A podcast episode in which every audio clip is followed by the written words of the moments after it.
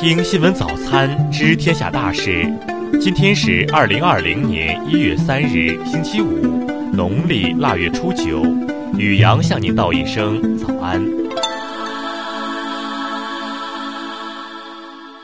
先来关注头条新闻：日本新年最大的羞辱，最著名的嫌犯跑了，竟然通过这种方式。因涉嫌金融犯罪在日本取保候审的日产汽车公司前董事长卡洛斯·戈恩，近日从日本潜逃至黎巴嫩。据黎巴嫩媒体报道，戈恩藏在装乐器的箱子里，从日本一座地方机场出发，经土耳其首都安卡拉转机，最终抵达黎巴嫩首都贝鲁特。黎巴嫩外交部同日发表声明，否认戈恩出逃一事与黎巴嫩政府有关，并希望与日本政府维持良好的关系。据共同社报道，日本法务和出入境管理部门已着手调查。日本外务省官员表示，由于日本和黎巴嫩没有缔结引渡条约，所以如果对方国家不同意，就不能引渡回日本。据了解，戈恩于二零一八年十一月十九日在东京被捕，他面临漏报巨额收入、向日产转嫁个人投资损失等四项指控，获准保释，但不得离开日本。日本法院原定二零二零年四月开庭审理戈恩一案，目前东京地方法院已没收了戈恩所缴纳的十五亿日元保释金。东京检方于一月二日突击搜查了戈恩在东京的住所。再来关注国内新闻。最高法二日发文明确，全日制在校生因校园贷纠纷成为被执行人的，一般不得对其采取纳入失信名单或限制消费措施。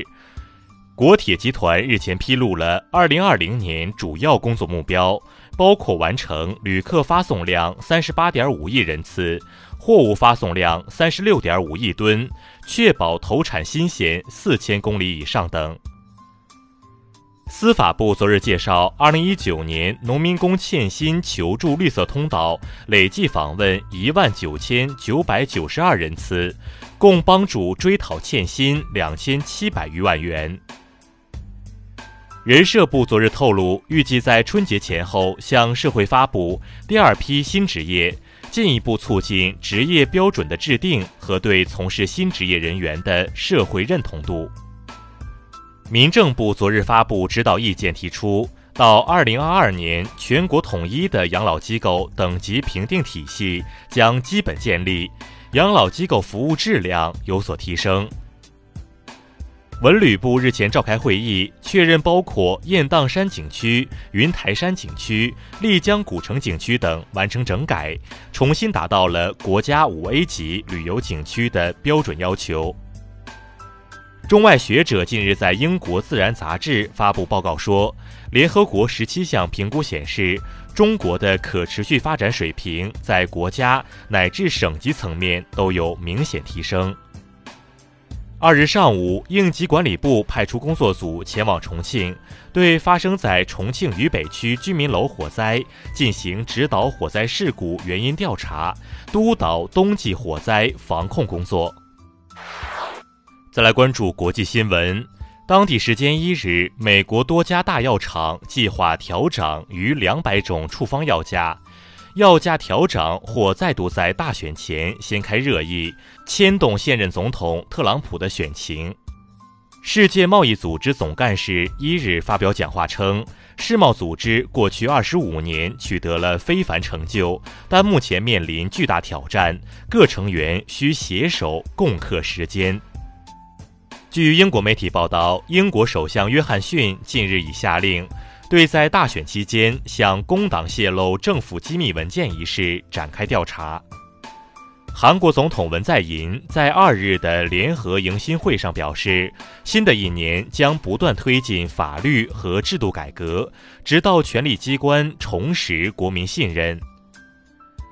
南非能源部二日对外证实，在过去十年中，南非的燃油价格几乎翻了一番，而这主要与南非经济持续走低、货币兰特表现疲软有关。以色列总理内塔尼亚胡一日表示，他将要求国会授予豁免权，让他被控的三起贪污案暂时免受追诉。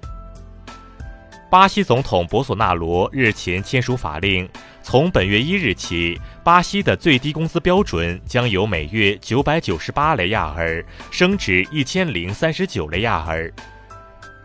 近日，彭博社公布了二零一九年全球富豪指数，全球最大网上零售集团亚马逊的创始人贝索斯以一千一百五十亿美元的身家高居第一位。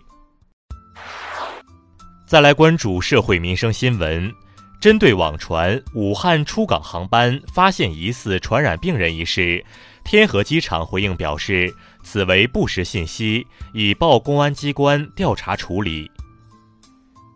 近日，山西互联网金融和 P2P 网络借贷两个专项整治工作领导小组联合发布公告。对山西省全部 P2P 网贷机构的 P2P 业务予以取缔。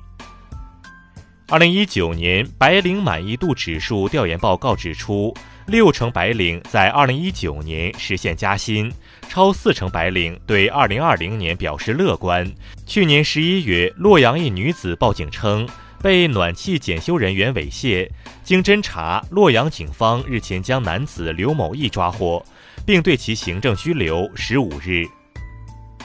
昨日下午，沈阳市一高架桥上一辆大巴车起火。根据司机描述，起火时车上有七到十位乘客，都已及时下车逃生。起火原因还在调查当中。